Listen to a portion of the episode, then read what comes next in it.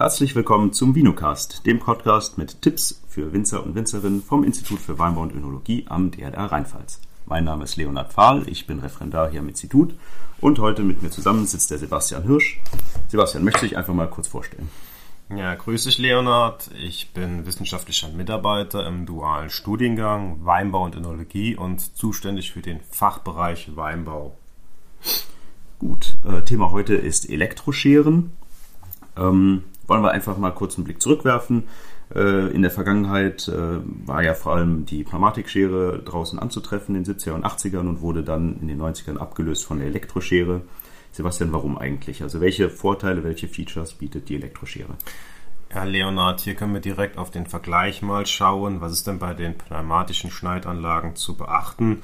Ich muss meine Ölstände kontrollieren, ich muss mein Benzin mitführen, ich muss meinen Wasserabscheider kontrollieren, meinen Manometer einstellen, ich muss meinen Nebelöler entsprechend einstellen. Auch der Transport ist hier nicht ganz so einfach wie mit einer ähm, Elektroschere und das sind einfach alles Punkte, die bei der Elektroschere wesentlich anwenderfreundlicher umgesetzt wurden oder umgesetzt sind im Vergleich zur pneumatischen Schneidanlage.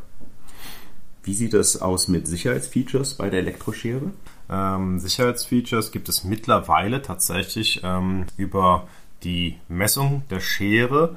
Und zwar die Messung der Schere, indem sie die Leitfähigkeit des Schneiders erfasst, soll heißen, wenn ich es mit der rechten Hand die Schere halte, einen Schnitt durchführe und mit der linken Hand an die Klinge komme und sozusagen den Stromfluss schließe, dann erkennt die Schere die linke Hand, die Leitfähigkeit und stoppt den Schließprozess. Das heißt, die Klinge geht wieder auf und äh, im Idealfall ist auch nichts passiert.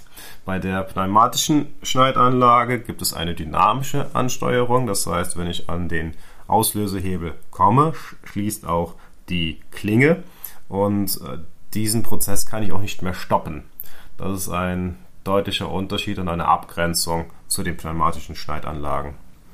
Gut, im Bereich ähm, Elektroscheren, also schon eingeführt in den 90ern, hat sich ja bereits einiges getan. Ähm, was hat sich denn da, also wie ist heute so eine Elektroschere aufgebaut? Ähm, hat sich, was hat sich da in der Entwicklung so gegeben?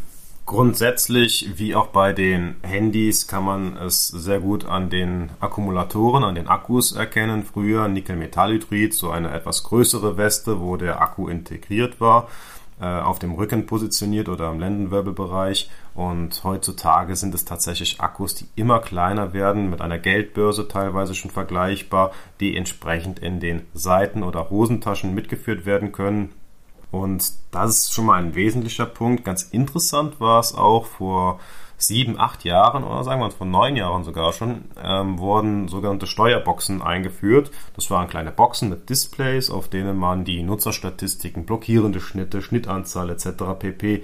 einsehen konnte, auch ähm, wie die Schere gerade eingestellt ist. Und davon sind wir mittlerweile wieder weg. Also wirklich so simpel wie es geht, nur noch die Schere, das Kabel und der kleine Akku. Man kann heutzutage beim ein oder anderen Modell auch über eine App entsprechende Nutzerstatistiken abrufen, einsehen und auch Einstellungen an der Schere vornehmen. Es geht aber natürlich auch ohne App bei jeder Schere die entsprechenden Einstellungen. Wenn ich jetzt von Einstellungen spreche, meine ich die Klingenüberlappung, meine ich die Öffnungsweite des Schneidkopfes.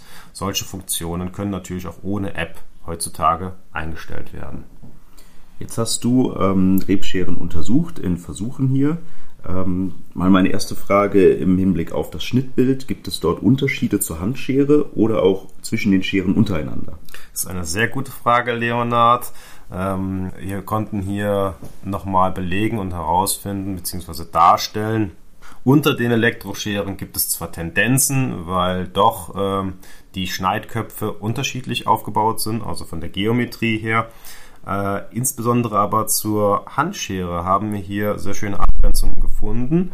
Wir konnten nachweisen, dass beispielsweise mit der Handschere vermehrt einjährige Schnitte durchgeführt werden, was jetzt mit der Elektroschere häufiger mal zu mehrjährigen Schnitten führte ähm, worüber dann beispielsweise ähm, zwei- oder mehrjähriger Schnitt angesetzt und auch der ein oder andere Wasserschuss in dem Rahmen abgenommen wurde, was bei der Handschere separat geschnitten wurde. Das heißt, wir haben mehr Schnitte bei der Handschere aufgrund dieser einjährigen Schnitte. Und ähm, was noch etwas äh, verblüfft oder auch interessant war, wir haben tatsächlich mehr Totholzschnitte bei der Handschere vermerkt gegenüber den Elektroscheren. Von der Logik hätten wir ja gesagt, okay, Elektroschere es ist einfacher vom Schnitt, ich muss nur noch den Abzug betätigen. Ich habe hier von der Theorie her, ähm, von der Hypothese mehr Totholz, was abgenommen werden kann. Aber, so wie wir das gesehen haben, wurden auch hier vermehrt Schnitte ins Totholz mit der Handschere durchgeführt und wir führen dies darauf zurück, dass man einfach mit der Handschere wesentlich genauer im Kopfbereich, insbesondere wenn dieser nicht ausgebrochen wurde im Frühjahr, die Schnitte ansteuern kann. Also auch Astring-Schnitte dergleichen. Man kommt wesentlich besser in den Kopfbereich hinein, weil einfach die Schere filigraner und kleiner gearbeitet ist und solche Schnitte doch besser ermöglicht, als es bei der Elektroschere, wo man irgendwann aufgrund des Aufbaus, ähm, der Klingengeometrie, auch der Schere an sich eben an die Grenzen kommt, was jetzt wirklich die Erreichbarkeit sämtlicher Stellen im Kopfbereich betrifft. Auch untersucht habt ihr die Arbeitszeit. Ähm, wie sieht es da aus? Also gibt es wesentliche Unterschiede zwischen den Elektroscheren oder zur Handschere? Analog zum Schnittbild haben wir hier keine großen Unterschiede unter den verschiedenen Elektroscheren gefunden. Das schließt dann auch schon oder lässt darauf zurückführen, dass die Arbeitszeit, wenn man sich jetzt eine Schere anschaffen möchte, kein Kriterium ist, um ein jeweiliges oder für ein Modell zu entscheiden. Zur Handschere konnten wir tatsächlich einen, äh, eine Verkürzung der Arbeitszeit feststellen, um, 30, um bis zu 30 Prozent. Und auch das führen wir wieder zurück aufs Schnittbild, wie schon ausgeführt. Wenn man vermehrt oder mehr einjährige Schnitte und auch mehr Totholzschnitte setzt, dauert das etwas länger. Und auch das Beispiel von gerade eben nochmal angebracht. Äh, mit der Elektroschere ist man in der Lage, doch auch größere Schnitte zu setzen wo dann auch Wasserschosse beispielsweise vielleicht noch dabei sind, die man nicht nachträglich ab, abnehmen muss, was eben zu dieser Zeitverkürzung führen kann. Ähm, gerade wenn wir über die Arbeitszeit reden, ähm, vielleicht ein kleiner ähm, Praxistipp von dir. Was würdest du sagen, mache ich mit der Elektroschere nur den reinen Vorschnitt oder putze ich auch aus und länger ab? Mit der Elektroschere aufgrund des Gewichtes würde ich nicht zum Ablängen raten. Machen einige Betriebe, kann man gerne machen. Möglich ist es, schneiden tut sie. Allerdings, um jetzt möglichst effektiv zu sein, würde ich das Ablängen und das Ausputz, äh, Ausputzen mit der Handschere empfehlen und zwar beim Ausheben generell den einfachen Vorschnitt mit der Elektroschere, sprich den Bogen, ob er jetzt ein Halb- oder ein Flachbogen ist, einmal durchtrennen und eben im Kopfbereich den jeweiligen Schnitt setzen. Gut, ähm, für die Winzer, die gerade auf der Suche sind nach äh, einem Elektroscherenmodell, was würdest du raten? Was wären deine Attribute, worauf man achten sollte? Beim Scherenkauf ist es vornehmlich wichtig zu schauen, welche Scheren hat man in der näheren Umgebung überhaupt im Angebot. Soll heißen, welche Landhändler habe ich vor Ort, die eben, ob es die Felco, ob es die Elektrocoop, ob es die Pelling ist, ähm, was eben vor Ort ist, ähm, weil, wenn mal was an der Schere ist, will ich diese ja auch entsprechend wieder repariert haben und will da keine großen Anfahrtwege haben. Deswegen schon mal schauen, was habe ich vor Ort überhaupt ähm, im Angebot, im Sortiment.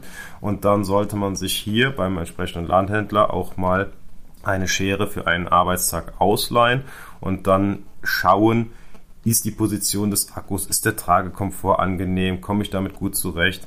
Allerdings äh, wesentlich ausschlaggebender als der Tragekomfort wäre das Gewicht der Schere. Hier würde ich auch nicht so genau auf das Prospekt mit der Grammanzahl schauen. Hier ist es auch wieder ein individuelles, persönliches Merkmal.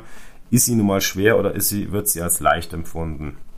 Und das kann man nur bei der Arbeit im Feld entsprechend ähm, erfahren oder testen. Alles klar. Ja, als abschließenden Punkt dann noch, ähm, was wären deine Alltagstipps äh, im Gebrauch mit Elektroscheren zur Pflege und Wartung? Zur Pflege und Wartung ist es eigentlich das, was wir auch mit der Handschere, was wir mit allen Scheren immer machen sollten.